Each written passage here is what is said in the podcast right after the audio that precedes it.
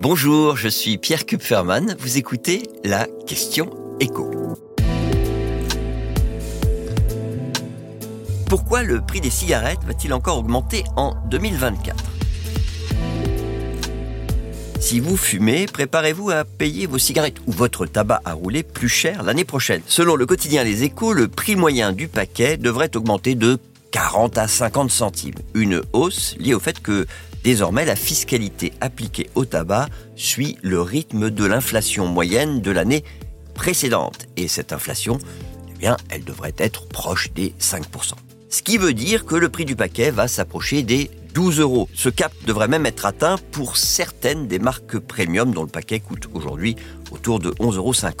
En deux ans, le prix moyen des cigarettes aura ainsi augmenté de 1 euro, plus 63% par rapport à 2017. On peut, sans prendre beaucoup de risques, affirmer que les cigarettes sont devenues en France le produit le plus taxé.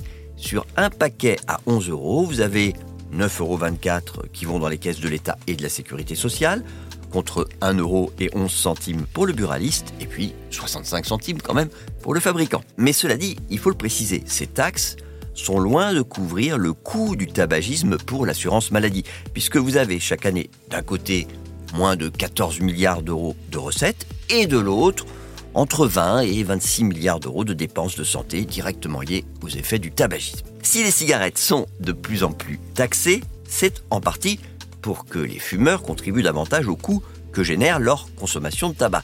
Mais c'est aussi pour les inciter à arrêter. Alors est-ce que ça marche?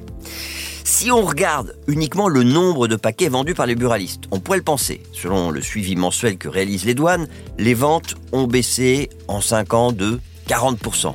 Sauf que, dans le même temps, le nombre de fumeurs, lui, ne baisse pas. Si vous prenez les 18-75 ans, on était à 32% en 2017 et ce pourcentage en réalité n'a quasiment pas baissé. Alors, peut-être que tous ces fumeurs ont réduit leur consommation, on peut l'espérer. Mais ce qui est certain, c'est que les saisies par les douanes de tabac de contrebande ont fortement augmenté, de même d'ailleurs que les achats en duty-free ou dans les pays européens où le tabac est bien moins taxé, et notamment au sein de l'Union européenne où, dans certains pays, le paquet coûte désormais 4 fois moins cher qu'en France. Vous venez d'écouter la question écho, le podcast quotidien pour répondre à toutes les questions que vous vous posez sur l'actualité économique.